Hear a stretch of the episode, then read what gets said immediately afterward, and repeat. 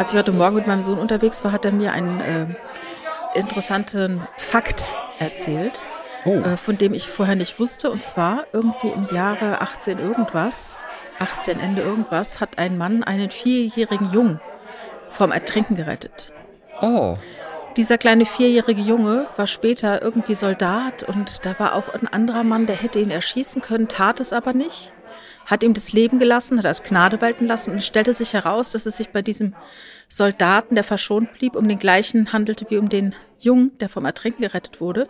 Und stellte sich heraus, dass es sich dabei um Adolf Hitler handelte. Ohne jetzt zu genau auf die äh, Persönlichkeit einzugehen, war es denn der ähm, Sohn, der auch das Konzept des Fun Facts hier eingeführt hat oder der andere? Ja, natürlich, natürlich. Ah, der ja. beschäftigt sich halt da. Der, der hat auch Ideen, was ich im Podcast erzählen kann und was ich nicht ja, erzählen das, kann. Ja, das finde das find ich aber auch sehr, sehr gut, weil ich fand damals schon, also vor allen Dingen, ich finde es halt, ich glaube, wir machen das seit über 100 Folgen so, Jasmin. Ja. Einfach nur auf so eine Äußerung von deinem Sohn. Ja, Ja. also seiner Meinung nach sollte Genau, jeder Podcast. gehört das so. Ja, also äh, offensichtlich, Mom, hast du keine Ahnung, wie man Podcasts macht. Die starten mit einem Fun Fact. Nee, oder nach dem Motto, du brauchst was Kolumnenartiges. Die Leute lieben das serielle Moment. Ja. Ne? Die hängen sich an solchen Points auf und dann, ach, jetzt kommt endlich wieder die Feedback-Ecke. Die Feedback-Ecke, sag ich jetzt. Feedbacke. Die Feedbacke. Feedbacke. Ja. Jetzt hab ich, guck mal, jetzt hat mich die Tage nämlich einer gelobt, wie schön ich es doch schaffe, es zu ertragen, dass es Feedbacke heißt. Und jetzt intuitiv sage ich schon wieder Hm. Ja, Feedback-Ecke. eigentlich, eigentlich, eigentlich stört's dich nämlich. Ja, ne? aber, Ja, aber alle so als halt Germanistin. Ja. Ja. aber nee, aber ich bin ja äh, nach vielen, vielen äh, Wochen. Ich, ich, ich habe da auch dem äh, Joe, der mir das geschrieben hat, habe ich auch gesagt, es ist ja irgendwann auch affig, ständig dann Fass aufzumachen. Ne? Ja, ja, Also insofern. eben. Bei, äh, weil du es gerade sagst, bei mir wundern sich ja halt eben auch viele, weil ich bin ja schon durchaus ein Mann der Sprache, würde ich sagen. Und ich habe ja auch ganz, ganz lange mein Geld mit Schreiben verdient. Und du warst auch immer mal verwundert, weil ich ja zum Beispiel durchaus, würde ich schon sagen, so eine gewisse Schwäche mit Kommasetzung und äh, das mit zwei S oder einem S, da beschwerst du dich mittlerweile auch nicht mehr, sondern Ach. hast es, glaube ich, auch einfach gelernt zu akzeptieren. Ich bin vielleicht auch ein bisschen besser geworden, aber ähm, da waren dann bei mir auch immer ganz viele verwundert, wo ich dann gesagt habe, naja, es hat ja auch einen Grund, warum ich jetzt nicht irgendwie Zeitungsjournalist bin, sondern Werbetexter. Weil Werbetext ist ja halt einfach sprechen als sch geschrieben. Ja, wobei die ganzen Journalisten mittlerweile auch nicht mehr der Rechtschreibung so sicher sind.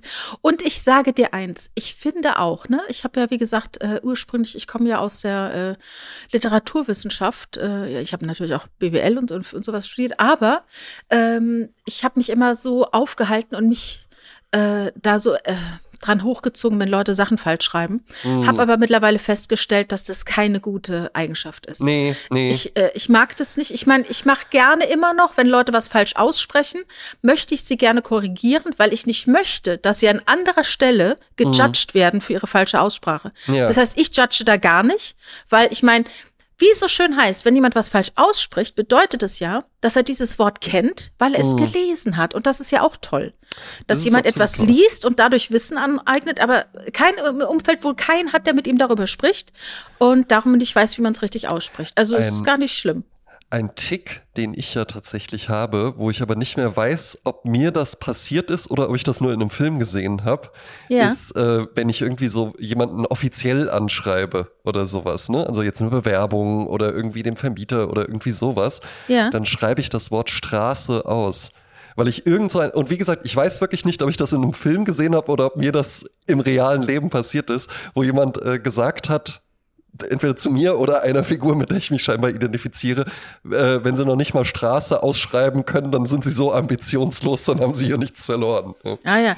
Ehrlich gesagt, ich schreibe Straße auch aus. Ich bin auch niemand, der äh, U-Punkt schreiben würde statt und. das Ähm, verstehe ich gar Es nicht. gibt ja auch Leute, die das machen, die schreiben U-Punkt. Und auch, das habe ich von Bettina Rust.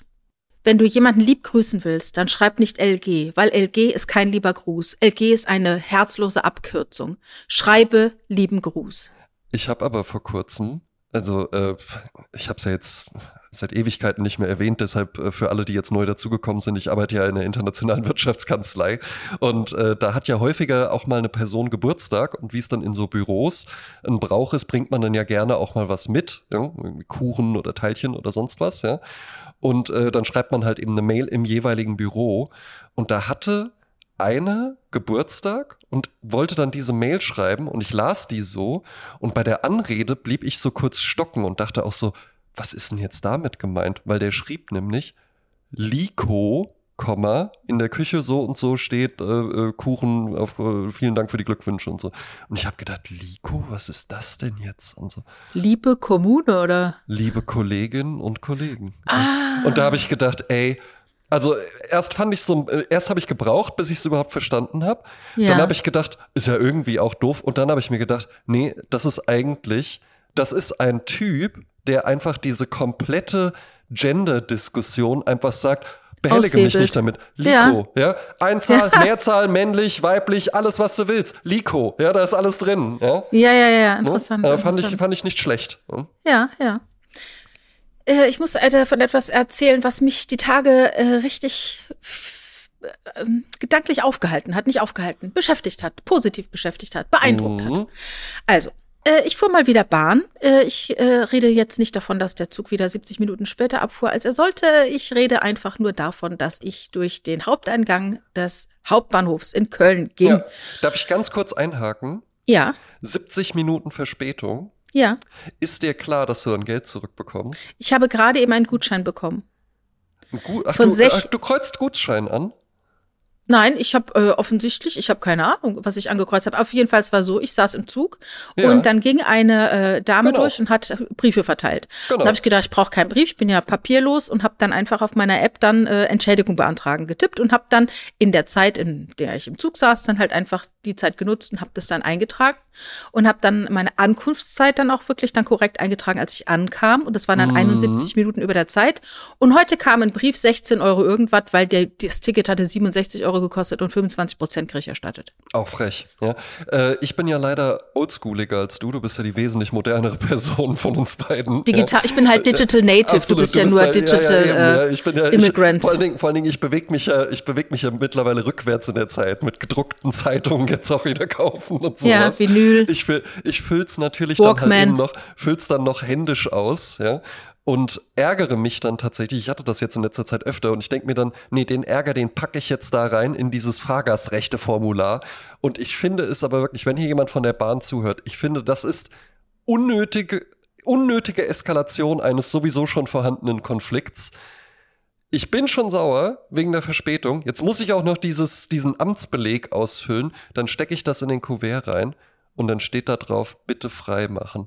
Und das finde ich frech. Das finde ich total frech einfach. Dann nur. frage ich dich, ob an, äh, an dieser Adresse, die da bereits vorgedruckt ist, wenn da steht Antwort, Ja. dann übernimmt der Empfänger das Porto. Auch wenn da Freimachen steht, dann haben sie es halt probiert, aber eigentlich müsstest du, wenn da Antwort vorgedruckt ist, übernimmt der Empfänger äh, das Porto. Mensch, ja, da achte ich jetzt mal drauf. Ja. Ja, Und wenn ja. das dann nicht drauf steht, dann thematisiere Dann ich schreib selber, dann schreib selber drauf. Schreib ich drauf, Antwort, ja. Genau. Porto zahlt Empfänger. Ja. Zahle ich später, ja. schreibe ich dann drauf. Ja. Äh, also ich kam halt durch diesen Haupteingang äh, am Breslauer Platz und vor Hm. mir, also es war so ein bisschen viel los und dann äh, war so ein älterer Herr, der hatte mit seinen beiden Koffern so ein bisschen äh, Malat, weil ähm, da es gibt so Hubbel, ne, wenn die Türen aufgehen, da sind ja so Hubbel im Boden, ne. Äh, da kam er so schlecht drum und ich guck, äh, ich guck so kurz zu ihm und sage, äh, Entschuldigung, kann ich Ihnen helfen? Und dann sagt er, ja, gerne. Und dann, oh, okay. Habe ich gar nicht mit gerechnet. Ich meine nicht, dass ich es nicht tun würde, aber so ein Kreuzworträtsel dabei. Ja. Ne, viele, viele Leute sagen ja so, nein, nein, nein, ne, so. Hätte er nein, nein, nein gesagt, wäre die nächste, äh, die nächste Dreiviertelstunde nicht passiert. Oh. Also, ich nahm also die beiden Koffer von ihm, einen großen, einen kleinen, Remover-artige Koffer. Er nahm seine Aktentasche, die er hatte, und äh, wir liefen dann zusammen in den, ins Gebäude hinein. Ich sagte, auf welchen Gleis müssen Sie? Sagt er, Gleis 6. Äh, ich fahre, hab ich gesagt, wo fahren Sie denn hin? Und da meint er, äh, ich fahre nach Hause. Und so Smalltalk-mäßig, ich meine, ich bin jetzt auch keine äh, Person, der man nicht trauen kann. Wobei die Pickpockets in Venedig sehen auch alle sehr vertrauenswürdig aus. Ja, kannst du man noch mal dazu den. Ausruf machen von der Frau? Oh, wie heißt es? Stracciatore! Pickpocket! Attenzione! Und ähm, dann hat äh, er gesagt, ja, ich fahre nach Hause. Und ich sagte, äh, wo sind Sie denn zu Hause? In Kapstadt. Ah. Ich so, oh, okay. Okay. So, das war halt äh, der Donnerstag, ich glaube, Sturmtief Emir fegte über das Land, darum auch die 71 Minuten Verspätung, weil natürlich Bäume und so weiter auf die Gleise gefallen sind. Und ich ging mit ihm also zu Gleis 6. Er meinte, gibt's hier einen Aufzug? Sag ich, ja, ist an, an, am anderen Ende. Wie gut sind Sie zu Fuß? Oder können Sie auch die Rolltreppe nehmen? Sagt er, ich kann auch die Rolltreppe nehmen. Ja. Ich nehme seine beiden Koffer, Rolltreppe hoch, ne? Stelle fest, er hat ein ausgedrucktes Papier mit seinem Ticket, super Sparpreis, also heißt äh, Zugbindung. Ähm, und dann sehe ich, ah, sein Zug würde jetzt eigentlich losfahren, wenn er nicht auch über eine Stunde Verspätung hätte. Na Gott sei Dank. Aber mein Zug, der ja eine Stunde vorher hätte gekommen, der war ja auch noch nicht da und der kam jetzt aber gleich. Also habe ich zu ihm gesagt, bei mir ist die Zugbindung aufgehoben, dann wird bei Ihnen die Zugbindung aufgehoben sein. Dann sage ich Ihnen jetzt, Sie setzen sich in den nächsten Zug, Frankfurt äh, Fernflugbahnhof, Dingens da, Fernbahnhof. Fernbahnhof, weil er ja fliegen will, ne? Ja. Und dann haben wir halt geguckt, in der App habe ich geguckt, aha, er muss, wir standen auf B, er war erste Klasse, musste auf F. Also halben Kilometer Bahnsteig, ich mit dem alten Herrn gelaufen. Und ähm, er erzählte mir dann so aus seinem Leben. Also, er ist 1928 geboren, Stark. er ist 95 Jahre alt, Ja. er kommt aus Köln, ein echt Jung. Hat 1955, äh, als er Dachdecker war, eine äh, Anzeige gelesen, dass ein, in Kapstadt ein Dachdecker gesucht wird und hat sich Ja. gedacht, Mensch, ich kann kein Englisch, aber ich habe Bock auszuwandern. Ich gehe jetzt nach Kapstadt. Stark, ja, Jasmin, Wahnsinn. Ja. Das hätte ich ja nie gedacht, dass die Geschichte jetzt in so eine Richtung geht. Und dann ist er nach Kapstadt gezogen und äh, hat dann dort sein Glück gesucht und gefunden. Und als er 30 war, lernte er seine Frau kennen, die war damals 19. Ähm, Er sagt, er hat noch so die letzten Auswirkungen des Kriegs in Deutschland mitbekommen damals. Ne? Er sagte, mit 24 sah ich schon sehr alt aus, aber als ich dann 30 war, sah ich immer noch wie 24 aus. Ähm, und die Eltern fanden es nicht so toll, dass ihre Tochter so einen alten Herrn quasi heiratet, der schon 30 ist. Ja. Ähm, und dann hatte sie irgendwie einen Tag drauf Geburtstag, sollte 20 werden, hat er gesagt, wir heiraten jetzt oder nie. Und dann haben die geheiratet. Die Ehe hielt bis diesen August. In diesem August ist sie leider verstorben, Oh, äh, im so. Alter von 84. Mensch. Er ist also jetzt Witwer. Und äh, seine äh, große Dachdeckerfirma hat seinen Enkel übernommen in Kapstadt. Und er war jetzt gerade in Deutschland äh, auf Reisen bei seiner, bei seiner Enkelin, die in Marburg lebt. Und ähm, dann war er noch bei der Handwerkskammer, glaube ich, irgendwie in Köln. Da gab es noch wegen seiner Firma, hat er ein Treffen gehabt. Und jetzt ähm, fährt er dann mit dem Zug. Dann habe ich, äh, genau, als ich, ähm, als ich auf dem Bahnsteig stand, ähm, rief mein Vater mich an auf dem Telefon, weil ich zu Ja. ihm fuhr. Und mein Vater fragte eben, wie sieht's aus, ne? Weil Sturmmann wusste ja nie, wann fahren die Züge. Und er sagte, und sitze schon im Zug, wie sieht's aus? Und habe ich zu meinem Vater gesagt, nee, ich stehe noch am Bahnsteig, aber ich steige jetzt gleich ein. Ich bin dann dann zu Hause. Und dann sagte ich zu dem Herrn, äh, äh, ja, äh, es war mein Vater am Telefon. Da sagte er, und haben Sie Ihrem Vater gesagt, dass Sie jetzt einen neuen Boyfriend haben? Jawohl, Jasmin, ja. Ne? Und da kann sich der, da, das, da, die einzige Gefahr für Richard Klein. Ja, das ist, ist, so ein, ist so ein Sean Connery-Verschnitt. Ja, ja, ne? aber er sagte, der als dann er- nach Kapstadt entführt. Ja. Aber er sagte, äh, er ist ja jetzt Witwer und er meinte, ja, also es haben mich schon Leute gefragt, ne, ob es noch mal eine Frau für ihn gäbe. Auf Äh, jeden Fall. Und dann sagt er 40 bis 50, sagt er nein, 50 bis 60, nein, 60 bis 70, nein, hat ihm alles so vorgeführt. 70 bis 80, nein, 80 bis 90, nein, 90 bis- bis 100, ja. Dann habe hab ich gesagt, naja, so viele Frauen zwischen 90 und 100 laufen wir jetzt auch nicht mehr hier rum. Nee, nee. Ja, aber, aber es sind. Gibt's nicht auch eine, von Doris Dörry oder so äh, einen Film Wolke, Wolke 9 oder sowas? Der sich halt eben auch mit diesem, mit diesem ja irgendwie äh, so ein bisschen. Äh, Liebe Thema, unter äh, 90-Jährigen? Ja, wo man sich, wo man sich halt eben einfach nicht so gerne mit beschäftigt, dass halt eben Ja. natürlich dann ganz viele, die dann, äh, und dann bist du irgendwie 80 oder sowas und bist dann halt eben Witwe oder Witwe, als ob man dann irgendwie sagen würde, ja gut, dann. Dann mache ich jetzt nur noch Kreuzworträtsel. Ja, umso, das ist ja umso schlimmer. Das ist ja ein Thema, mit dem man sich nicht beschäftigt, wenn man äh, frisch verheiratet ist oder wenn man verheiratet ist, dass irgendwann diese Zweisamkeit enden wird, weil einer der beiden zuerst das Zeitliche segnet.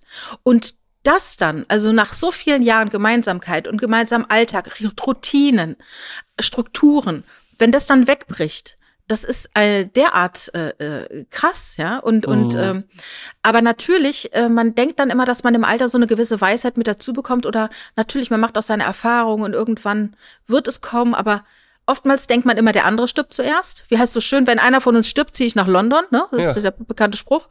Weil man nicht davon ausgeht, dass man es selber ist, Mal, ja. Habe ich jetzt zum allerersten Mal Nee, gehört. kennst du nicht? Nee. Wenn einer von uns stirbt, dann ziehe ich nach London. Ja, weil man nie davon ausgeht, dass man es äh, selbst ist. Und die Männer denken auch immer, sie gehen vor den Frauen und dann, äh, wie heißt es so, was, Oh, äh, da, was macht ja. Gott, während du Pläne machst, ne? Er Ja, lacht. sitzt du da, kannst nur Spiegelei. Ja. Ja, aber ja, genau. Aber was ich schön fand, war, ähm, wie fit dieser Mann war. Und äh, ganz klare Augen und er hat immer so, so viel gelacht und es war so witzig, wenn er gelacht hat, hat er die Augen so zugemacht und also es war einfach, äh, Ja, war eine schöne ist- Begegnung, war echt eine schöne Begegnung. Also äh, finde ich wirklich eine, eine ganz, ganz tolle Geschichte, weil ähm, wenn man so drüber nachdenkt, älter zu werden, äh, ich hatte ja tatsächlich das, das große Glück, ich habe ja auch noch ähm, äh, beide Großmütter und sowas und auch meine Großväter äh, sind äh, jetzt vor, vor zehn Jahren oder sowas erst gestorben. Ähm, ich hatte ja noch eine Urgroßmutter. Ich auch. Bis ich, Ich auch, bis ich- 19 bis ich war oder 12 war. sowas, Ja. Mhm. Mein Ähm, Urgroßvater, bis ich 14 war, der ist dann vom Auto überfahren worden, sonst würde der heute noch leben, so ungefähr. Wahnsinn, Wahnsinn, Mhm. ja. Aber ähm, schön ist ja halt eben Altern dann auch wirklich nur, wenn du dann halt eben nochmal sagst, und jetzt fliege ich nochmal von Kapstadt nach Marburg. Ja. Ja, und eben. mach dann da was und geh dann nochmal Ja, ja. zur Handwerkskammer und so. Dann einfach nur in so einem Sessel sitzen und sagen, ja, cool. Jetzt bin ich hier. Ähm, das ist, äh, stellt man sich ja nicht so erfüllend vor, wobei es dann ja halt eben auch einfach sein kann, dass es dann auch einfach schön ist, wenn dann Leute zu Besuch kommen und sowas und dass einem das dann irgendwie reicht. Aber ich finde sowas, was du da jetzt gerade erzählt hast, das klingt ja wirklich herrlich. Und am Ende hält ihn das wahrscheinlich auch lebendig. Ne? Mhm. Irgendwie zu sagen, ich habe noch Diese was Haltung. vor. Ne? Ja, ich, ja, ja. Ich, ich will jetzt noch mal zur Handwerkskammer und da noch mal irgendwas wegen meiner Firma regeln Mhm. oder so. Ja? Dass einen das halt eben auch einfach, einfach lebendig hält, auch irgendwo was zu tun zu haben, noch was vorzuhaben. Und nicht einfach nur zu sagen, ja, jetzt äh, schneide ich halt die Rosen zurück, damit sie dann nächstes Jahr wieder wachsen oder so. Mhm, ne? Mhm. Wobei auch das mehr ist, als das, manche ja, haben, ne? Eben, eben. Ja, Mhm. ne? Also finde ich, finde ich herrlich. Schöne Geschichte, ja, richtig Mhm. schön. Ne? Und Kapstadt, warst du schon mal äh, auf dem Nein. afrikanischen Kontinent? Nein? Niemals, niemals. Das höchste der Gefühle war Estepona, äh, wo man rüberschauen konnte nach Afrika, Gibraltar und so. Aber Ja. sonst äh, war ich da noch nicht. Hat doch kürzlich Marie Nasemann, ist so eine äh, Ex- Ex-Germany's Next Topmodel, die hat ein Buch Ja. rausgebracht mit 36, wo die dann Die jetzt, geschrieben so, hat. die jetzt so Öko-Sachen macht. Äh, Grüße an Anna Hegener. ne? Ja, aber, aber so Öko-Sachen, wo alle Öko-Leute lachen, ne? Also nach dem Erzähl. Motto, ja, die sagte bei der in der Corona-Zeit, da konnte sie ja dann nur dreimal äh, für zwei Wochen jeweils an Gardasee reisen und so, ne? Also so schlimm war sie dran halt, ne? Also Ja. halt nur sechs Wochen Gardasee. Weißt du, so, wo alle sagen, oh mein Gott, ne? Äh, ernst jetzt.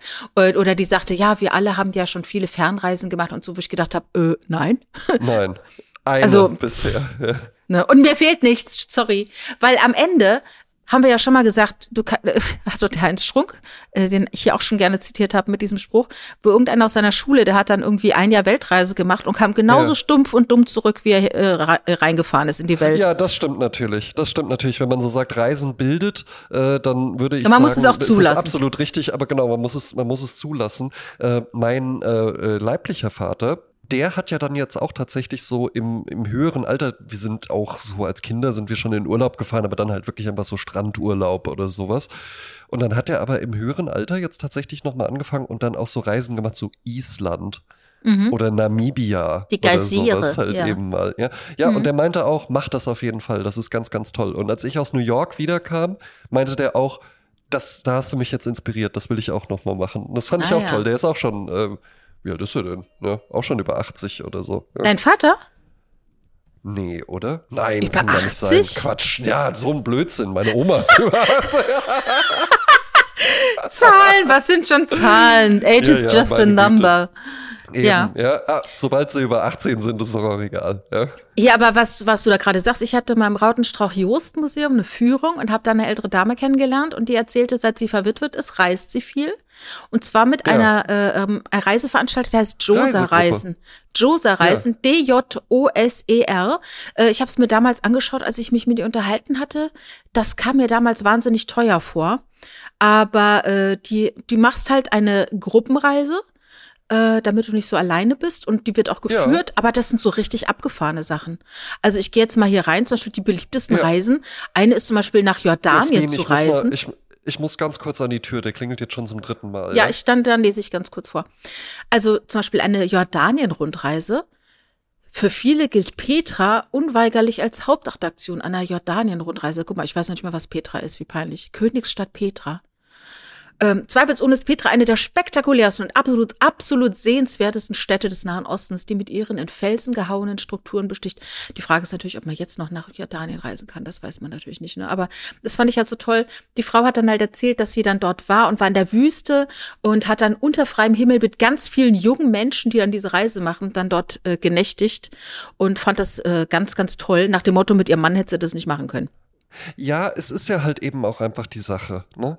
Ähm, ich glaube, ganz, ganz viele gefallen sich so sehr darin zu sagen, ja, ich wäre jetzt nicht so Pauschalreisen oder solche Pakete oder so geführte Touren oder nee, das lassen wir mal. Ich mache Individualreisen, weil ich bin ja auch so individuell. Die Sache ist aber halt eben einfach die, individual heißt halt eben auch, du musst dich um alles kümmern. Du musst das alles vorbereiten und wenn halt eben so eine, wenn du jetzt nur zehn Tage in New York bist, und buchst dann da halt eben einfach so ein Komplettpaket, dann nimmst du natürlich halt eben auch alles mit. Dann warst du im MoMA, dann warst du auf irgendeinem Hochhaus, dann machst du irgendwie Central Park Tour, äh, kriegst du alles erklärt und so, mhm. ja, gehst durch jedes Viertel durch und gehst wahrscheinlich dann auch wirklich mit mehr dem Gefühl, ich habe jetzt wirklich die Stadt erlebt, nach Hause. Und du mhm. hast ja dann da trotzdem auch so Freizeit. Also ich glaube, da äh, geniert man sich immer mal so ein bisschen zu Unrecht und äh, denkt da zu sehr an so ein, äh, ich mache doch jetzt nicht schon so eine Kaffeefahrt oder sowas. Mhm. Also ich hatte das mal, früher gab es die Organisation Berge und Meer. Ich glaube, die saßen in Trier und da bin ich mal nach New York. Ich glaube, von Donnerstag bis Sonntag. Und da oh, habe ich alles gesehen, inklusive einem äh, äh, Gottesdienst in, äh, vergessen, nicht in der Bronx. Aber auf jeden Fall, äh, ich war im Gottesdienst, ich war auf dem World Trade Center, ich war auf dem Empire State, ich war im MoMA, ich war im äh, ähm, Natural Museum of History, äh, ich war im, äh, wie heißt sie, die Dame aus Venedig? Ach, dieses tolle Gebäude, was sich so dreht. Ich habe den Namen vergessen. Das Gebäude, das sich so dreht? Ja. Du, weil ich diese Tour nicht gemacht habe. Ja, nee, das ist doch dieses ganz berühmte, ähm, die Dame, die so reich war und die dann ganz viele Künstler in Paris protegierte, die in den USA Gertrude Stein. Nein, das nee. ist. Äh, ach Mann, ey, äh, Gugg, nicht Guggenheim. Oh, natürlich. Ach so. Die Guggenheim. Das Gebäude, ja. das sich so dreht? Ja, das ist doch so ein äh, Gebäude, was so, was so wie so eine Schnecke aufgebaut ist, so ganz nach oben. Ja, okay, ja gut, ja, jetzt. Ja, und wenn du, wenn du im Ge Gebäude bist, dreht es sich auch so. Du, die Gänge sind ja alle gedreht, also. Ja, aber jetzt alle, die hier zugehört haben, können uns ja gerne mal auf Instagram oder auch per Mail schreiben. Ich finde, das Gebäude, das sich so dreht, da denkt man nicht daran, dass so da, da sind innen drin so Gänge. Das ist ein Haus, das sich dreht, natürlich, ja, ne? Natürlich. In New York gibt's alles. Konnte, da gibt's auch Häuser mit Swimmingpools drin. Und äh, Autos mit Swimmingpools. Ja? Hm. Autos mit Swimmingpools ist auch Ja, das Auto Blubberbum zum Beispiel, das hat einen Swimmingpool. Und eine Kegelbahn. So. Äh, wo wir gerade in New York sind, ich habe die Tage ähm, äh, ganz viele Musik gehört, wieder so Disco-Musik aus Ende, Mitte, Ende der 70er Jahre. Ja, Und ja. dann dachte ich mir so, dass dieses Disco-Zeitalter, ne? Das ist ja. ja. ein ganz bestimmter Bereich. Äh, der franzt noch so aus, poppt manchmal in verschiedenen Dingen noch mal so auf. Aber ich ja. glaube, in dieser, in dieser Fülle und in dieser äh, aufgeregten, fiebrigen Art äh, gab es halt nur in den Mitte, Ende 70er Jahre. Ja, und zwar vor, ich habe ich hab's äh, äh nachgeguckt, 76 bis 79. Das war ja. so die Disco-Era. Und jetzt würde man ja eigentlich immer so denken, das ist so ein 80s-Ding oder so. Nee, gar nicht. Und das ist nämlich gar das Interessante. Also man sagt, es begann eigentlich Ende der 60er und bis mhm. in die frühen 80er äh, äh, ging das so rein. Meistens New York City. Ja.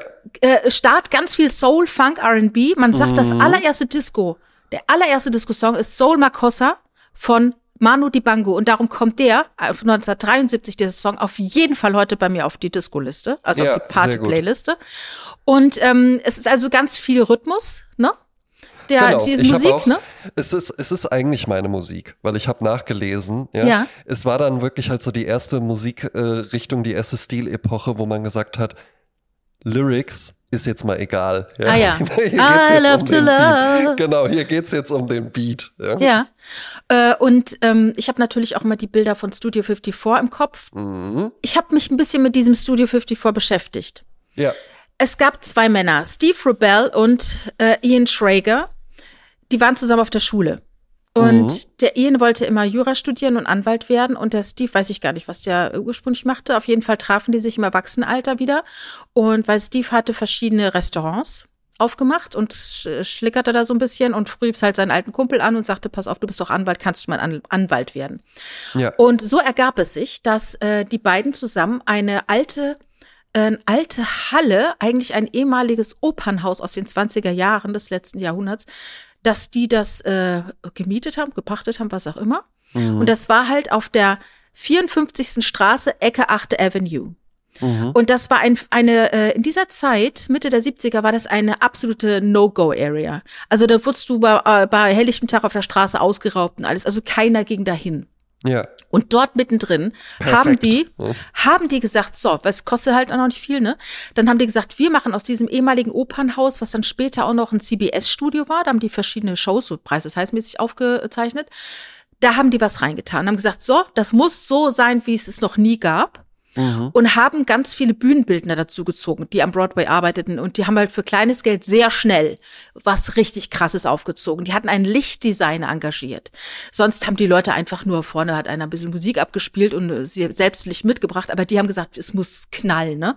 Und Ja. haben das so opulent umgebaut. Unfassbar. Und das war ein Club, der war nur 33 fucking Monate offen. Ach Ja? was. Es war ein ganz kurzes Zeitfenster. Und die haben dann am Anfang Presseverteiler, Künstleragenten, alle angeschrieben, von wegen, kommt, das ist was Geiles, das ist was Neues, ja. Und dann sind aber auch wirklich alle gekommen. Und das war ein Laden, da hat auch noch Prince getanzt und da kam äh, die Frau von Mick Jagger auf dem weißen Ross reingeritten und alles. Es gab ja, Ja. die unfassbarsten Dinge im Studio 54. Es gab kein HIV. Aber es gab Drogen und es gab eine Lebensfreude und und äh, alle kamen zusammen. Steve Rubell selbst war schwul und ähm, er sagte, er, er hat auch Tür gemacht und er sagte, bei ihm am liebsten Paare und Schwule. Ja. Äh, das sind das liebste Publikum für ihn. Und da drin war halt einfach äh, eine riesige, äh, was mal, eine Welt der Freiheit. Ja, man konnte tun und lassen, was man wollte. Und dann gab's aber Probleme, ne, weil natürlich äh, Alkohollizenzen. Die hatten keine richtige Alkohollizenz und die haben dann immer so Tageslizenzen sich ausstellen lassen. Alles, alles sehr problematisch. Und dann gab's noch irgendwas mit äh, Steuer und so, ne? Und irgendwann war die Nummer dann durch. Und man sagt auch, die ganze Disco-Ära hat auch da geendet, weil HIV gestartet hat. Und irgendwann war dann auch so diese, wie sag mal, diese bedingungslose Lebensfreude und äh, Scheiß drauf und so. Das war dann alles nicht mehr da. Aber als es da war, war es halt wirklich, wirklich äh, unfassbar. Und da muss ich noch mal an einen Film anknüpfen. Der Richard sagte so schön, ja, die Musik ist super, aber der Film selber ist lame. Und ich so, was? Der Film ist doch fantastisch. Und zwar rede ich von John Travoltas Nur Samstagnacht. ja. Die Musik ja, der ja. Bee Gees. Und ich liebe diesen Film, weil er alles hat. Er hat so diesen, John Travolta spielt einen super coolen Dude, der unter der Woche, ich glaube, im Tier, äh, Zoogeschäft arbeitet. Alles ist nicht so geil, der Alltag ist blöd. Sein Lebt Bruder. nur für den Samstagabend. Ja, seine Eltern, äh, ähm, seine Eltern vergöttern den großen Bruder, der halt Priester ist und na toll, toll, weil es kommt aus einer italienischen Familie, der Katholizismus wird hochgehalten und er ist halt der Versager. Aber am Samstag, nur Samstagnacht, da geht's ab, ne? Und da geht er halt in die Eben. Diskothek und dann ist er halt das Kultschwein und tanzt halt und da passiert alles. Ihm fliegen die Herzen zu. Ach, und dann ist natürlich dann doch wieder die Liebe, äh, die dann nicht erwidert wird, macht Kummer und also ich finde den Film ganz toll und die Musik der Bee Gees. Die ja übrigens, habe ich ja schon mal erzählt, Klugscheißer wissen, warum heißen es Bee Gees? Weil der Gründer Barry Gibb, BG, ne? Ja. The Bee Gees, äh, er mit seinen Brüdern Robin und den anderen Namen habe ich vergessen. Ähm, sorry, Maurice. Der ja. Anne. Der, der Maurice, ja. Ich hab's. Äh, der, also ich fand es ganz, ganz toll. Auch dieses Lied zum Beispiel More Than a Woman oder so. Also da könnte ich immer weinen, so schön ist die Musik. Ja, so, ich ja, ja. Komm, packen wir auch direkt auf die Playlist. ja, ja, drauf, gerne. ja. More? Than a Woman. Weil, Mhm. das ist ja auch ganz spannend, das fing wohl in der Disco-Ära an, dass die Musik nicht aufhört.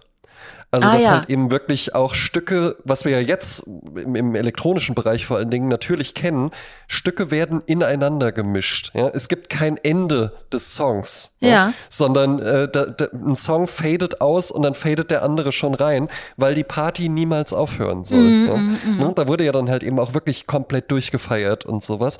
Und wir erleben das ja jetzt halt eben auch wieder, ne? Auch diese sexuelle Befreiung im Übrigen, das ist ja halt eben auch wieder da. Äh, jetzt mit den entsprechenden Schutzmaßnahmen dann vielleicht noch oder dem entsprechenden, was man dann hinterher irgendwie einnehmen kann.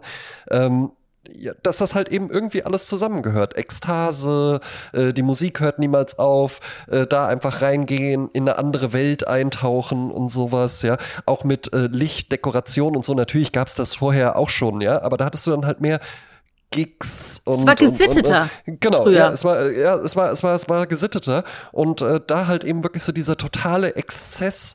Und ja, wahrscheinlich hatte man das dann vorher. Ich habe jetzt auch vor kurzem die sensationelle vierte Staffel von Babylon Berlin äh, auch Ah, komplett, ja. komplett durchgesuchtet. Ja.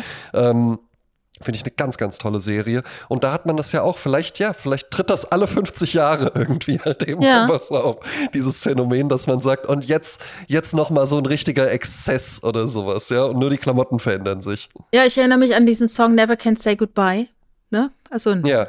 nach dem Motto, ich möchte, dass es nie aufhört. Ich habe da auch einen Freund, der immer auf einer Party, der war immer der Letzte. Nach dem Motto, irgendwas könnte noch passieren, ich bleib noch hier. Und dann haben wir den immer den Never Can Say Goodbye genannt, Ja. weil er, äh, weil er einfach nicht nach Hause gehen möchte. Ich habe ich hab mich aber auch mal eingelesen, wie dieses Disco-Phänomen denn überhaupt angefangen hat, weil es hat ja nicht mit dem Studio 54 angefangen, das war Genau. ja dann eher schon wirklich so der, der äh. Crescendo-Schlusspunkt, ja. Und das Ganze fing wohl tatsächlich mit einem ähm, New Yorker DJ und vor allen Dingen Gastgeber namens David Mancuso an. Hast du von Mhm. dem denn schon mal gehört? Nee, nee. Ne? Es war ein, äh, ein Typ, der in New York gelebt hat und ein großes Loft hatte und dann irgendwann anfing zu sagen, wir feiern jetzt hier so Loft-Partys. Ah ja. Und dann ist es halt eben auch wie immer, ne? Loft verbinden wir ja jetzt einfach mit ein besonders teures Wohnobjekt. Das ist eine aber ehemalige der- Fabriketage halt. Genau, Ne? genau. Mhm. Und ne, wo sind eben, wo sind Fabriken, die sind ja jetzt nicht unbedingt irgendwie in der Innenstadt oder sowas, ja, oder in den Nobelstadtteilen oder sowas, da stehen ja die Stadtvillen. Das heißt, du hast ja halt eben immer das, äh, äh, das Phänomen, was jetzt dann so mit Gentrifizierung und sowas auch beschrieben wird. Irgendwo ist es kriminell, irgendwo ist es dreckig, irgendwo sind halt eben auch Randgruppen, was immer bedeutet. billig, ja. Aus, genau, was immer bedeutet ausgegrenzte Migrantenviertel, ähm, zu der Zeit dann halt eben auch noch sehr, sehr stark äh, sch, äh, schwulen Lesben, äh, die da halt eben dann viele gewohnt haben, er auch selbst ein homosexueller Mann. Und dann kannst du dir da halt eben auch einfach für einen Appel und ein Ei so eine ehemalige Etage von einer Papierfabrik oder sowas mieten. Mhm. Und dann werden da halt ein paar Möbel reingestellt. Und dann hat er irgendwann auch gesagt, ja, okay, wenn wir in die Clubs nicht reinkommen, dann machen wir es jetzt halt eben Machen wir einen eigenen Club, ja. Und so Stimmt, fing ja, wohl cool. diese ganze Disco-Bewegung äh, in New York City dann halt eben tatsächlich auch an. Mit diesem David Mancuso, der dann halt eben seine ganzen Leute eingeladen hat. Weil, das muss man ja halt eben auch sagen, ähm, die Outlaws, die Ausgegrenzten, sind ja meistens auch die spannenderen als die angepassten. Ja, ja, Menschen, klar, ne? natürlich, natürlich. Und Da, da, da erlebst du ja auch was. Die wollen ja halt eben auch was erleben und die machen ja aus ihrem Ausgegrenztsein, machen die dann ja halt eben auch, wenn sie selbstbewusst genug sind, äh, fallen natürlich auch viele, äh, kommen da unter die Rede, von denen dann hinterher halt leider keiner mehr redet. Aber wenn du, wenn dir das nicht passiert, sondern du das Selbstbewusstsein hast, irgendwann dazu zu stehen, dann wirst du ja eine wahnsinnig schillernde, interessante Persönlichkeit. Und dann entsteht daraus ja halt eben auch plötzlich was, ja.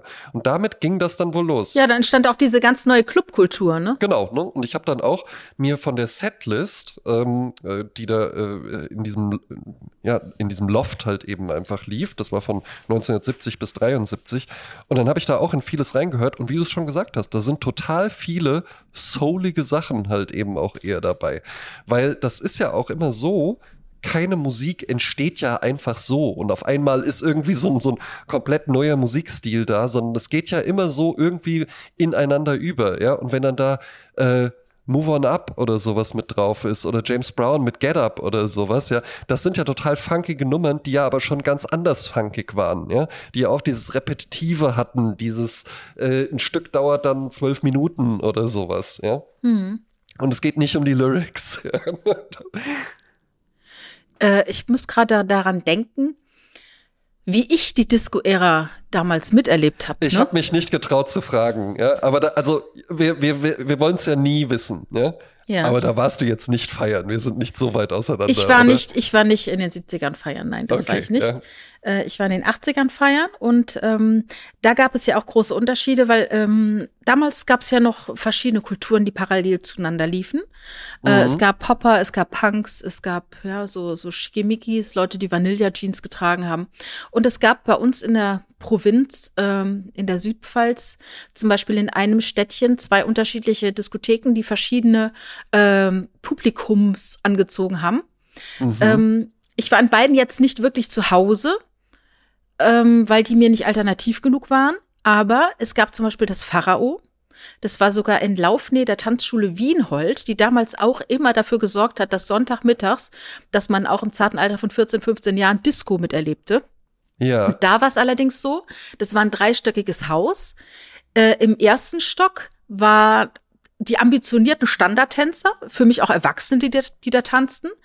Ganz oben war irgendwie, wo jeder mal so tanzen konnte, aber auch eher so, ne, äh, schiebt man sich so über die Tanzfläche, so wie man es gelernt Mhm. hat. Und im Keller war halt so Rock.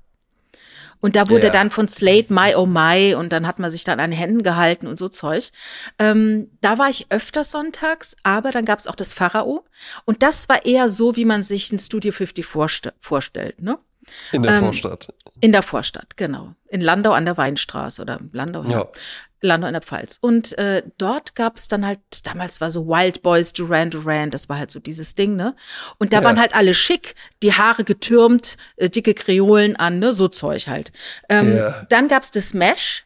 Das war eher so die Haschhöhle, so äh, sagte man. Oh, oh, oh. Äh, Ich war dann später dort, hatte überhaupt nicht den Eindruck, dass das so war. Vielleicht war das vor meiner Zeit. Da war eher so Sachen Marillion und eher so ein bisschen so Halstücher, so, weißt du, Windeln, gefärbte Windeln als Halstücher war damals a thing. Aha. Echt? Ja, ja. Also jetzt keine Plastikwindel, sondern dieser Stoff, Ja, diese ja, ja, Stoffwindel klar. und die wurden dann die gefärbt. jetzt wieder ne? modern sind. Ja. Vielleicht, vielleicht. Und dann äh, damals auch so Kickers, alle trugen Kickers, äh, die jetzt so ein bisschen aussehen wie sie. Schuhe, ich. Wie diese Blindstone-Schuhe, Blundstone, die gibt's auch diese zum Reinschlüpfen, diese Feuerwehrschuhe aus Australien. Gibt's auch Ja. so Blundstone heißen die. Und Ja, in die diesem ich Look nicht, die aber ich Kickers. finde, aber, aber ich finde Kickers, das sind ganz, ganz schreckliche Schuhe. Genauso Hast du jemals welche getragen? Nein. Ja. Das waren Äh, französische Schuhe, die, äh, die orthopädisch ganz toll waren. Und das die hatten sein. halt diesen, diesen Gag, dass die unten diese Löcher hatten. Äh, rot und grün. Genau. Äh, und wenn du halt dann im Schnee gelaufen bist, dann war es immer so, dass im, im Unterricht, dass unter dir halt dann zwei Pfützen waren, weil dieser Schnee, der sich da festgetreten hat, Ja. der ist dann so rausgelaufen aus deinen Schuhen. Genau, wo, wo Süße Erinnerung, süße Schuhe, Erinnerung. Schuhe, die ich auch wirklich zum Weglaufen finde. Ich glaube, die sind dann von der Firma Camper oder Camper. Ja, Camper. äh, ja auch gar nicht mal so günstig. Und die haben zwar Schnürsenkel, aber das ist so ein Schnürsenkel. Und der ist dann so im Zickzack durchgezogen und der hat dann oben und unten Knoten. Also es sind wie so Schlupfschuhe, ah ja. aber halt mit so Schnürsenkel. Also das finde ich zum Davonlaufen wirklich Ah, ja, aus. hab's noch gar ja. nicht gesehen. Ja, und was, äh, was ich auch sehr interessant fand, es gab damals ähm, diese Bewegung, der Bhagwan, ne? Gab ja damals die Bhagwan-Bewegung. Ich weiß nicht, ob dir das was sagt. Nein. Mit dem Osho. Also es gab Nee, ja damals die, einen, einen Guru, äh, der da äh, aus Indien stammend, der dafür sorgte, dass die Menschen, die sich hier in unserer Gesellschaft nicht so abgeholt fühlen, dass, dass er die quasi mit Meditation und, und äh, so ähm, eine, eine Art Religion geschaffen hat, ein Kult. Mhm. Ja. Und äh, er hat dann in Indien, in Pune, also es gibt, da gibt's auch Dokus drüber und so, ne? Also ich bin jetzt, ich muss jetzt echt meinem Gehirn äh, graben. Die sind dann nach Pune ausgewandert, weil er dort einen Ort gehabt hat, wo, wo die sich äh, gefunden haben, wo die dann zusammen meditiert haben. Da ging es auch viel um freie Liebe und äh, heute würde man sagen Sex Positivity. Also da wurde auch viel miteinander geschlafen. Und es gehörte quasi zum Heilungsprozess dazu und zum Alltag. Dann äh, erkannte man diese Menschen daran, dass sie immer sich in Rot gekleidet haben. Also alles musste irgendwie rot sein. Oh. Dann gab es da noch so eine schöne, äh, wie so eine äh, Rosenkranzkette um, um Hals und da war dann halt das Bild äh, von äh, Osho drauf. Und der hieß nie Osho. Osho hieß er erst nach seinem Tod. Ich muss mal ganz kurz gucken, wer er hieß. ich Ja, habe ja. tatsächlich eine Freundin gehabt, deren Freundin wiederum sich in dieser Sekte wiedergefunden hat. Also äh, genau, er war der Begründer des ne der Neo-Sanyas und die nannten sich die Sanyasins. Und in Köln war eine Hochburg. Und gibt, es gibt bis heute hier noch ganz viele Sanyasins, die sind jetzt in ihren 60ern und äh, die findest du hier als Ärzte oder Meditationslehrer und so. Und die Freundin meiner Freundin, die hat halt hier Ach, angefangen zu meditieren und ist da komplett abgerutscht. Äh, Ich meine, so eine Sektenführer macht natürlich auch viele Sachen mit, äh, ich sammle mal Geld und fahre mit Rolls-Royce, ne? Ja, Und die ja. anderen machen hier einen auf Bauer und äh, fühlen das nahe Leben und ich äh, lebe ins Haus und Haus. Also das war natürlich alles nicht so schön, aber es gibt sehr viele Leute, die mit seinen Lehren sehr viel anfangen können. Und ähm, die hatten dann auch äh, in verschiedensten Großstädten Diskotheken. Äh, ich weiß, in Karlsruhe hieß es das Gizeh. Da war ich öfters drin. Meine Freundin äh, Yvonne, die war hier in Köln. Am Ring gab's hier äh, auch eine ähm, Backwand-Disco. Und das war immer ein Garant für eine gute Zeit, weil die Leute sich da alle sehr wohl gefühlt haben. Es war äh, ich glaube sogar, Alkohol spielte keine Rolle. Ich weiß gar nicht, ob sie überhaupt welchen ausgeschenkt haben. Es war eine Aha. ganz spezielle Atmosphäre, positive Atmosphäre, wo man sich sehr wohl gefühlt hat. Und da weiß ich noch, Da bin ich in Karlsruhe mal hin und dann kam dieses Lied Don't Let Me Be Misunderstood, aber das mit dem ewigen Geklapper, dieses da da da da da da da da da da da Lady, don't understand me now. Und dann waren dann halt so Leute, so junge Männer, die haben getanzt, wie du noch nie in deinem Leben Männer hast tanzen sehen. Ja, ja, ja. So ganz frei, frei ganz frei. Mhm. Ja, ja, ja. Ah, und ich kam halt aus einem kleinen Dörfchen aus der Südpfalz und war dann halt doch impressed. Äh, das fand ich schon sehr ja, interessant. Aber die, aber die mit Sicherheit auch. Ich kenne ja Fotos von dir. Ja. Ne? ja, also das sind so meine, meine äh, äh, so, so ein paar Tipping Points, was äh, die ähm, meine Disco-Erinnerung angeht ja, hatte ich halt gar keine Berührung mit. Also für mich ist diese ganze, natürlich, weil ich in meinem äh, Musikinteresse mich dann immer eher so zurückorientiert habe äh, und da mehr gehört habe, immer schon als, als so in den aktuellen äh, Themengebieten dann. Ähm, habe ich da irgendwann bin ich dann da auch eingetaucht, war aber jetzt auch nie so richtig so so mein Ding oder sowas, ja, jetzt so Donner Summer oder sowas, das fand ich dann auch mal ganz cool. Aber äh, ansonsten hatte ich damit natürlich halt gar keine Berührung. Für mich ist dann wirklich bei Disco, denke ich an John Travolta, Saturday Night Live. Mhm. Saturday oh. Night Fever. Saturday Night Fever, ja. ja. ja. Saturday Night Live ist die Comedy-Sendung. Das ist die ja. Comedy-Sendung, genau. Ja, genau, was man noch dazu sagen kann, also die Blütezeit, das Disco-Zeitalter, das waren natürlich die 70er Jahre. Äh, die Musik war durchs Radiosender auch total weit verbreitet, ne? Und ähm, man trug dann gerne so glänzende, knappe Klamöttchen, äh, Plateauschuhe, krassen Schmuck, äh, ist nachts ausgegangen. Das war ja auch eine neue Kultur. Also ich glaube, bis in die 50er Jahre gab es ja gar keine Jugendkultur. Ähm, das fand gar nicht statt. Die Leute sind geschlechtsreif ja, geworden, ja. haben Kinder bekommen und haben gearbeitet. Und dann auf einmal, ich meine, natürlich in den 20er Jahren und so, ne, Babylon Berlin, da hat man schon, man ist schon tanzen gegangen und so weiter, aber damals gab es ja auch noch keine Verhütung und. Eben, und, und auch wenn man sich dann da bei Babylon Berlin jetzt die Leute anguckt, das wäre ja heute, das wäre ein äh, Karneval, ne, wenn du da irgendwie dann als Typ so im Anzug irgendwie so, äh, mm. ja, ich wollte jetzt hier mal feiern in meinem Nadel, in meinem dreiteiligen Nadelstreifenanzug mm. mit Krawatte. Ja? Mm. Äh, das wäre ja albern, wirklich also das sind ja junge Leute, die da dargestellt werden, ne? Mhm. Fräulein Ritter und sowas, ja, ja, ja, aber die sind ja einfach Erwachsene. Also so sehen ja, ja 40-Jährige heute nicht aus. Ja, ja, ja. Ja, und damals war es halt so, dass in dieser Zeit, äh, ich meine, es fing mit Elvis Presley an äh, und so, dass man angefangen hat, eine Jugendkultur, eine Jugendmusik zu haben. Ja, der Teenager halt wirklich erfunden wurde. Genau, ja, genau. Ja, als Zielgruppe vor allen Dingen auch. Ja, es ist im Endeffekt eine kapitalistische Bewegung. Auch. Ja, und dass man eben auch nachts ausgegangen ist. Weil ja. früher bist du nachts nicht raus. Draußen war halt dunkel und äh, es war kein Licht. Und auf einmal ging man nachts raus, dann hat man getanzt, man hat, man war hedonistisch. Man hat sich einfach nur äh, um, für sein Leben gefreut, ja. Ja, Ausgehzeiten finde ich, sind halt total spannend. Ne? Also so, als, als so meine Zeit war, wo ich wirklich jedes Wochenende auch unterwegs war und alles, da, da habe ich letztens mit meiner Frau nochmal drüber gesprochen, dass mir das jetzt wirklich unvorstellbar erscheint. Und das ist jetzt nicht 50 Jahre her, sondern vielleicht irgendwie neun oder sowas, ja. Ja, ich habe ich hab auch zu ihr gesagt, Milli, stell dir mal vor, ich würde jetzt zu dir sagen, so Freitagabends oder sowas, du kommst hier so von der Arbeit, ich war im Homeoffice, höre dann auch auf zu arbeiten. Und dann trinken wir noch sowas und dann sage ich irgendwie so um halb elf, ja, ich gehe dann noch mal kurz duschen und dann gehen wir hier so um halb eins los und fahren dann so mit der S-Bahn nach Frankfurt mhm. und dann gehen wir da halt irgendwie in einen Club oder sowas, ja. Mhm. gehen wir da so ins Robert Johnson oder so und fahren am nächsten Morgen dann halt eben zurück mit der S-Bahn. Ja, ja. Wie unvorstellbar einem das erscheint das ist ja eigentlich schon gar nicht mehr das, was Leute jetzt machen, die halt wirklich dann sagen, wir gehen jetzt mal feiern, sondern da wird dann irgendwie um na, ich klinge jetzt so, als ob ich irgendwie 80 Jahre alt wäre, mhm. aber wenn dann so, ja, ja, nee, also beste Zeit ist, geh irgendwie so sonntags um 14 Uhr oder sowas irgendwo hin. Da ist dann am besten. Ja, es kommt daran natürlich auf die Stadt an und auf das Alter und auf die Szene, in der du dich bewegst. Also ich kenne es halt hier in Köln tatsächlich, dann ist noch der ganz klassische Freitag, Samstagabend ist ein Fall. Gibt aber ja. auch äh, Tage unter der Woche, wo bestimmte Sachen angeboten werden. In Diskotheken. Übrigens, Diskothek kommt, glaube ich, aus dem Französischen, Französischen und das heißt mhm. irgendwie Nachtclub oder so, ne? Ähm, äh, nee, warte, ich hatte das, ich hatte das sogar auch nachgeguckt, wo es herkommt, aber erzähl ruhig weiter, dann finde ich es in der Zwischenzeit raus. Ja, ich bin früher auch gerne mit der letzten S-Bahn in die Innenstadt Hamburgs gefahren und mit der ersten dann wieder nach Hause. In Köln gibt es ja auch keine, äh, wie sagt man, Nachtschicht, wie heißt das? In Köln gibt es keine Sperrstunde, so ist es. Ja. Ne? Das war krass, als wir in Nürnberg waren und da ist halt Sperrstunde und du musst halt um 10 Uhr dich schon reinsetzen und um 11 Uhr ist eigentlich die Stadt schon äh, am Schlafen. Das ist natürlich schon Bayern, ne? Ist dann doch anders, bisschen, ne? Bisschen arg, ja. Ja, ist ein bisschen Äh, arg, ich ja. habe ich hab's rausgefunden, bei dem Wort handelt es sich um ein Determinativkompositum aus dem Griechischen. Diskos bedeutet Scheibe und Teke Behältnis und bezeichnete ursprünglich ein Behältnis, in dem Platten aufbewahrt wurden. Ah, okay, gut, okay, gut. Naja. Ähm, bevor wir zur Musik kommen, wollte ich noch was ansprechen. Ja, bitte. Äh, hast du mitbekommen, dass es einen neuen Song von den Beatles gibt? Nein. Wir sollten es ja ansprechen, wir machen ja auch Popkultur. Und dann dachte ich, Ja. das dürften wir nicht un unbesprochen lassen. Also ich kann es ja kurz anmoderieren. Ja, bitte. Also 53 Jahre nachdem sich die Beatles getrennt haben, wurde diese Woche ein neuer Song herausgebracht. John Lennon wurde 81 erschossen.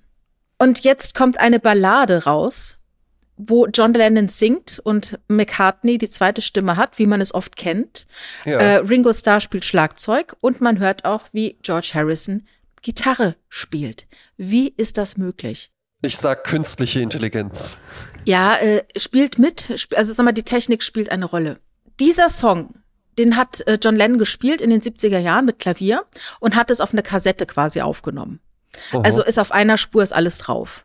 Und Ja. diese äh, Kassette hat Yoko Ono Paul McCartney in den 90er Jahren überreicht. Ja, und hat gesagt, das hat John äh, angefangen zu schreiben, das ist quasi ein Layout, äh, und er wollte es irgendwie mal zu Ende schreiben, hier bitte, ne? In, äh, Mhm. in deine liebenden Hände sozusagen. Paul McCartney wusste nie richtig, wie er da was mit anfangen sollte. Und jetzt ist aber die Technik so weit, dass sie das alles trennen konnten. Ja, das war eine neue äh, KI-Technologie. Man konnte also seine Stimme aus dem Tape extrahieren. Ja, Aha. und äh, hat dann diesen ganzen Song beendet quasi und neu aufgenommen, auch noch mit äh, äh, Gitarrenklängen von George Harrison, wobei der, als er noch lebte, das irgendwie doof fand. Damals ging es ja auch schon darum, wollen wir das zu Ende führen. Da hat er gesagt, will ich Ja. nicht. Aber jetzt sind halt Ringo Starr da und Paul McCartney, die sagen, wir haben Bock drauf, wir machen das. Ja. Und jetzt äh, hört man halt diesen Song. Ähm, es gibt einen ähm, Produzenten des Songs, das ist der Sohn von dem äh, Beatles-Produzenten George Martin, er ist äh, Gilles Martin. Und der sagt, das ist eine Nachricht von John Lennon an McCartney. Ähm, der Song heißt Now and Then, das ist ein Liebesbrief. Ähm, und darum wollte Paul, weil er das auch gemerkt hat, dass es ein Brief an ihn war, deshalb wollte er ihn auch fertig machen. Also jetzt ist dieser, diese Platte auf dem Markt, Now and Then. Ich habe es mir angehört. Ich finde es jetzt nicht bahnbrechend. Ich finde es äh, bemerkenswert. Ja. Aber mich beschleicht auch wieder so dieses Gefühl wie mit diesem Udo Jürgens Ding. Ich weiß nicht, ob du es mitbekommen Mhm. hast. Es gibt jetzt auch ein Hologrammkonzert mit Udo Jürgens, wo ich mich dann frage, wem dient das? Qui Ja. bono? Ja, wem nutzt es? Also am Ende ist es ja nach dem Motto, alle kennen noch Udo Jürgens und solange Leute bereit sind, dafür zu bezahlen, wird sowas angeboten, dann machen wir das. Ja, also ich weiß, äh, eine ehemalige Kollegin von mir, ähm, äh, die, bei der ich vor kurzem auf dem Abschied war, die jetzt die Firma gewechselt hat, und äh, die erzählte dann äh, von den Konzerten, wo sie äh, nächstes Jahr hingeht. Und da war einmal Herbert Grönemeyer in Bochum, wo ich auch Mhm. gesagt habe, ey, weißt du was? Wenn dann so. Ja? Also Mhm. Herbert Grönemeyer in Bochum ist bestimmt ein Erlebnis. Ja, ja, ja. Dann war, dann war noch irgendwas und dann meinte sie auch Udo Jürgens und dann habe ich gesagt, Hä, wie, wie? Sie so, ja, ein Hologrammkonzert. Das ist das, ne? Ja, und ich hatte, hatte genau das, äh, genau die gleichen äh, Punkte und habe auch so, ja, weiß ich nicht, äh, wie wird denn, wie ist denn das dann so? Hat die gesagt, ey, weißt du was, das ist mir relativ egal. Mein Vater ist der größte Udo Jürgens-Fan. Und um denen nochmal einen Gefallen zu tun. Da kann ich jetzt mit dem hingehen, ja, und Ja, dann ist das halt wieder. einfach toll. Ich wüsste gerne, was Oliver Polak dazu sagt, der für mich bekannteste, größte Udo Jürgens-Fan. Der hat ja alle. Äh, Vielleicht ist das ja ihr Vater. Ja? Ich Ja, weiß, das glaube ich weiß es ist ja das- nicht. Ja. So alt ist Oliver wenn mein, Polak Vater, wenn mein Vater schon über 80 ist, es kann ja auch vielleicht das, das da so sein. Ja? nicht. Klar, natürlich. Ja, mir hatte, mir hatte unser lieber Hörer äh, Swami Chromac, heißt er, auf äh, Instagram, der schreibt uns ja auch so ab und zu mal, für äh, vergangenen Montag Bohren und der Club of Gore empfohlen. Die waren hier in Wiesbaden. Sagt dir die Band was? Ja, Ne? Das ist ja so ganz düstere, ganz, ganz Ja, ja, ja, düster, langsame, düster. langsamer Jazz. Hatte ich auch wirklich überlegt hinzugehen, aber dann, naja, gut, wie es halt so ist. Ne? Montag, Arbeit, Haushalt, Katzen. Ja, es ist halb, ein- halb elf noch duschen und dann raus. Äh, Lieber, lieber, lieber nicht. Lieber, Lieber nicht. nicht, lieber um 10 ab ins Bett. Ja, Äh, sollen wir zur Musik kommen? ja gerne. Also, wie gesagt, ich habe ähm, äh, einen Song ausgesucht von ähm, Manu Dibango, Sol Makossa. Und ich wusste gar nicht genau, ich, ich habe ihn in einer Version mal auf einer Kassette von einem Freund überspielt bekommen. Äh, da kann ich mich nur noch erinnern, es ist Mama so, Mama sa, Mama magosa, Mama so, Mama sa, Mama magosa. Ja. Und es ist dann total hypnotisch, ne? Und ähm, tatsächlich ist es aber, ähm, es heißt übrigens, äh, ich möchte tanzen, ne? Auf Kamerunisch, ne? Oder auf Duala, das ist der Dialekt äh, oder der Duala. Äh, und es war also der erste Song der äh, ein, den ein Afrikaner gespielt hat, der dann so global populär wurde und war da auch der erste Disco, die, the, the first Disco Record. Und Manu Dibango starb äh, als einer der ersten verzeichneten Corona-Toten äh, Ach? Anfang äh, 2020, ja, genau. Oh, Wahnsinn. Ja. Also wie gesagt, ich fand den Song, Song, Song, ich finde den Song gut. Leute so kein scharfes S sprechen, das finde ich ganz schwierig. Song. Den Song se Sex. Hast du, hast du Sex? Ja, Magst, magst du gerne Sex? Sechs, sechs gehabt, ja. Das ist Ähm, aber sexy. Ich nehme ich nehm zwei Songs und beide sind von der Setlist äh, von äh, David Mancusos Loft Parties. Und zwar einmal Brian Auger and the Trinity Mhm. Mit Listen Here. Auf die Party-Playlist kommt der. Äh, super Ja. coole, hypnotische Nummer. Ja, ähm, kann man sich auch, äh, da könntest du, könntest du noch mal, da werden noch mal Erinnerungen an die Backnagen-Partys mit den tanzenden Männern. Backnang. Backwahn. Hat nichts mit Ricarda Langsheimer dort zu tun. Und äh, tatsächlich für, ähm, und ich hoffe, du scheltest mich jetzt nicht, ja. Oh Gott. Ähm, Hilfe. Aber es ist auf der Setlist der legendären Loft-Partys und du hast die Band gerade eben schon erwähnt, deswegen nehme ich die jetzt auch, von den Beatles, Here Comes the Sun. Okay. Ne? Aber in der Originalversion? In der Originalversion. Oder hat er irgendwas? Nee. Ach ja, okay. Ja. Ja, gut. Ja, das ist aber dann halt wirklich Gold, ne? Das ist ja. Das ist aber auch einer der Songs, da muss man sich drauf einlassen. Ich mochte ja, ich habe ja früher immer äh, Weihnachts-CDs rausgegeben, ne? Ach was. Und zwar so habe ich selbstgebrannte. Ja, ganz genau. Ich habe selbstgebrannte CDs kuratiert, habe die designt, also bedruckt auch, ne? Ja, das und habe dann ich auch. praktisch allen Menschen, mit denen ich in diesem Jahr zu tun hatte, also die mein Leben berührt haben, habe ich so eine CD geschenkt. Herrlich. Äh, Also praktisch meine, meine Weihnachtsgruß, ne? Ja. Und da habe ich dann eine, eine schöne Mischung gemacht, also ein bisschen auch, wie sie bei uns bei Goldstandard ist, ne? Von Ja. jedem so ein bisschen. Und ich finde, es gibt halt so Songs, die hat man halt, wenn man äh, in meinem Alter ist, hunderte Male gehört, aber ich pick die noch einmal raus und wirf die dann noch mal rein, nach dem Motto, probier's noch mal, ob es jetzt schmeckt oder ob es jetzt anders schmeckt als damals. Und dann sollte man sich das mit ganz offenen neuen Ohren noch mal an, anhören und dann äh, ist man dann doch wieder überrascht. Aber Here Comes the Sun ist ja auch so schön trocken produziert, muss man sagen. Mhm. Ne? Das ist, äh, und man, man hört wirklich die Sonnenstrahlen, die kommen.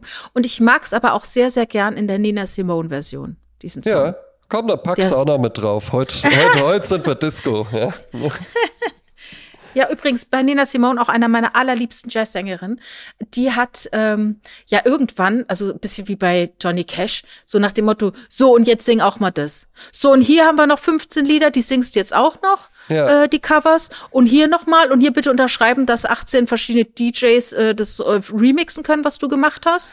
Und so, also von der sind gefühlt nochmal 300 Songs auf dem Markt, die äh, irgendwie durchmischt sind von ihrer Musik und, und äh, ihrem Gesang und anderen, äh, anderen Klängen und so, ne? Oh, ist ja leider, leider auch sehr im Alkohol abgeglitten. Nina Simone? Ja. Naja, naja, es waren ja ganz viele Leute, die damals, äh, auch Billie Holiday und so, ne? Drogen, Alkohol, Ja. Depressionen, habe ich heute gerade wieder gelesen, Alkohol und Depression gehen gerne Hand in Hand, ne? Ja. Zum Schluss noch was Lustiges. Ja? Ich war letztens äh, in meinem neuen Wintermantel ähm, spazieren und bin dann eine Pizza essen gegangen und hatte, ähm, manchmal ist das äh, so, wenn ich eine Jacke oder einen Mantel neu habe, dann kann ich die Taschen noch nicht so richtig einschätzen. Oh weißt ja. du, was ich damit meine? Ne? Welche man- sind offen, wie tief sind sie, wie viel umfassen exakt, sie? exakt. Das ist ein sehr, sehr schöner Mantel, der auch wirklich äh, tolle Taschen hat, weil die eigentlich dafür gebaut sind, dass da nichts rausfällt. Also das sind nicht so Säcke, die dann einfach nur gerade runtergehen, sondern das ist so, da ist nochmal wie so eine kleine, wie so eine kleine Abfahrt drin. Ah, ja, ja, ne? so, ja, ja, so eine Kurve. Eben, dadurch ist die Tasche aber natürlich dann auch relativ beengt. Und äh, Mhm. wenn, wenn ich rausgehe, äh, äh, habe ich folgende Dinge dabei. Ein Schlüssel, ein Portemonnaie, meistens noch ein Stift, äh, eine Sonnenbrille, äh, wenn das Wetter auch nur den Anschein erweckt, dass, äh, dass man die vielleicht gebrauchen könnte. Tabak, Feuerzeug und wenn ich mich irgendwo hinsetze, so wie an diesem Tag, nehme ich auch gern noch mal ein Buch mit. Ja? Mhm. Und das habe ich äh, an diesem Tag auch gemacht und zu Hause angekommen stellte ich fest, verdammt, ja, mir ist der Tabak und das Buch sind nicht mehr im Mantel drin. Ja? Wie sind die denn da hochgekrochen? Ich, na, ich musste, äh, ich habe für meine, vielleicht, ich, nee, ne? ich habe für meine Freundin habe ich noch ein Paket abgeholt und das habe ich dann so oben auf der Schulter getragen und ich nehme an irgendwie bei der Bewegung. So, ah, ja. dann ging ich noch mal den kompletten Weg zurück und ich habe wiedergefunden den Tabak und verschwunden ist und bleibt das Buch. Was war es für ein Buch? Raymond Carver, wovon wir reden, wenn wir von Liebe reden. Ah, oh, ah ja, schön. Ja, hätte ich eigentlich gerne auch noch fertig gelesen, weil äh, ja. spielt ja auch in dem tollen Film, den ich auch auf die Watchlist Letterbox setzen möchte, Birdman, ja. äh, spielt das ja auch eine Rolle. Ah ja. ja. Ich war übrigens jetzt die Woche im äh, Residenzkino in Köln und habe mir äh, Killers of the Flower Moon angeschaut. Und deine Kurzreview dazu? Meine Kurzreview, wir haben noch drei Minuten. Ja. Äh, also es ist so, der Film dauert dreieinhalb Minuten. Ich habe eine Entscheidung getroffen. Ich dachte mir, ich gehe ins Residenz, weil die haben einfach sehr gute Sessel. Ich habe ja. keine Lust gehabt, mich dreieinhalb Stunden auf irgendeinem kleinen äh, Kinosessel rumzuschieben. Äh, also habe ich mich dann dort hingelegt und was trank ich? Trank eine Cola Zero und habe mir einen kleinen Weinbegleiter bestellt. Das sind ein paar Cracker, Parmesanwürfel und Oliven. Ich habe immer meine Mühe, dass wenn der Film anfängt, dass da noch was davon da ist. Ja, schwierig. ja. Aber ich habe es geschafft. Ähm, so, der Film, ähm, wer es nicht weiß, es geht um äh, seinen äh, Scorsese-Film. Man weiß nicht, wie viel er noch machen wird. Deshalb war das ähm, meinen Leuten, mit denen ich da war, sehr wichtig, den auf jeden Fall auf einer großen Leinwand zu sehen. Es wurde sich auch ein Anzug angezogen, damit man halt auch gut aussieht, ne? Oh. Weil man, weil das eine wertige Situation ist, in die man da geht. Das ist, äh, ja. äh, um dem Ehre, Ehre zu erweisen. So, also der Film geht dreieinhalb Stunden. Ich hätte mir gewünscht, dass es nach anderthalb Stunden eine Pause gäbe, weil es doch sehr lang ist. Die Geschichte plätschert so ein bisschen vor sich hin. Also es mhm. gibt jetzt mhm. nicht die großen Höhepunkte, aber es ist eine sehr dichte Geschichte. Ähm, ich ich war sehr beeindruckt von dem Sujet. Es geht nämlich um das Amerika, die USA in den 20er, 30er Jahren des letzten Jahrhunderts. Ähm, wir haben ähm, ein, ein äh, die Osages, ein eine Familie der äh, Native Americans, die dort auf eine Ölquelle stoßen und dadurch sehr, sehr reich werden. Ja. Das hat dann den Umf Umstand, dass ganz viele weiße Männer dorthin gehen und dort die Frauen heiraten, um auch reich zu werden. Eben. Und dort ist dann halt der alte Onkel, der da auf dem Berg wohnt, gefühlt. Das ist gespielt von Robert De Niro. Und sein Neffe, nennen Neffe oder echter Neffe, kommt nicht so ganz raus. Äh, Leonardo DiCaprio, der kommt halt aus dem, aus dem anderen Land oder aus dem anderen Staat äh, dahin. Und ähm, ja, und damit beginnt die ganze Geschichte mit Heiraten, Kinderkriegen und was da so alles passiert. Und am Ende fand ich es dann doch sehr interessant, das beruht alles auf wahren Begebenheiten. Ja, Jede ja. Person, die gespielt wird, ist auf das wusste ich alles nicht. Ne? Ich habe nur nicht mal einen Trailer angeschaut. Ich wollte einfach, dass die Geschichte sich vor mir entfaltet. Ja, verstehe ähm, ich. Und ähm, ich fühlte mich gut unterhalten. Neben mir wurde geschnarcht. Mhm. Äh, neben mir wurden dann auch, wurde dann auch gegangen irgendwann, ne? Also ja. Die Leute haben dann oft nicht das Sitzfleisch oder auch nicht diese ja.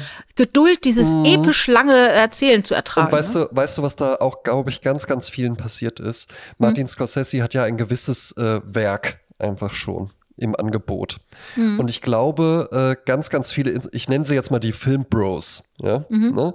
die dann so sagen, yeah, äh, finde ich total geil, weil äh, Goodfellas, supergeiler Film, Gangs of New York, supergeiler Film und sowas. Martin Scorsese hat aber eigentlich immer schon die gleichen Geschichten erzählt, ja? nämlich wie ist das so? Wie ist das in Amerika zu leben? Ja? Naja, genau. Wie ist das da aufzumachen? Das ist kein blutrünstiger Mafia-Filmregisseur oder sowas, ja, ne? und auch kein, kein cool, ah, alles und, und cool durch die Gegend laufen und so. Und ich glaube, deshalb waren da sehr, sehr viele von enttäuscht, weil das dann halt eben einfach jetzt eben kein Film ist, wo alle irgendwie die ganze Zeit cool, coole Sprüche bringen oder sowas. Ja, ja. ja. Was ich auch interessant fand, Leonardo DiCaprio hatte auch versucht, den Gesichtsausdruck so, also der hat ähm, irgendwie was in den Zähnen gehabt, als hätte er geboxt, weißt du, wie so ein Zahnschutz, so, mhm. so dass dann sein Mund so ein bisschen vor und hat immer so ein so ein U gemacht, wie der Beaker bei den Muppets, ne? So, ja. mm.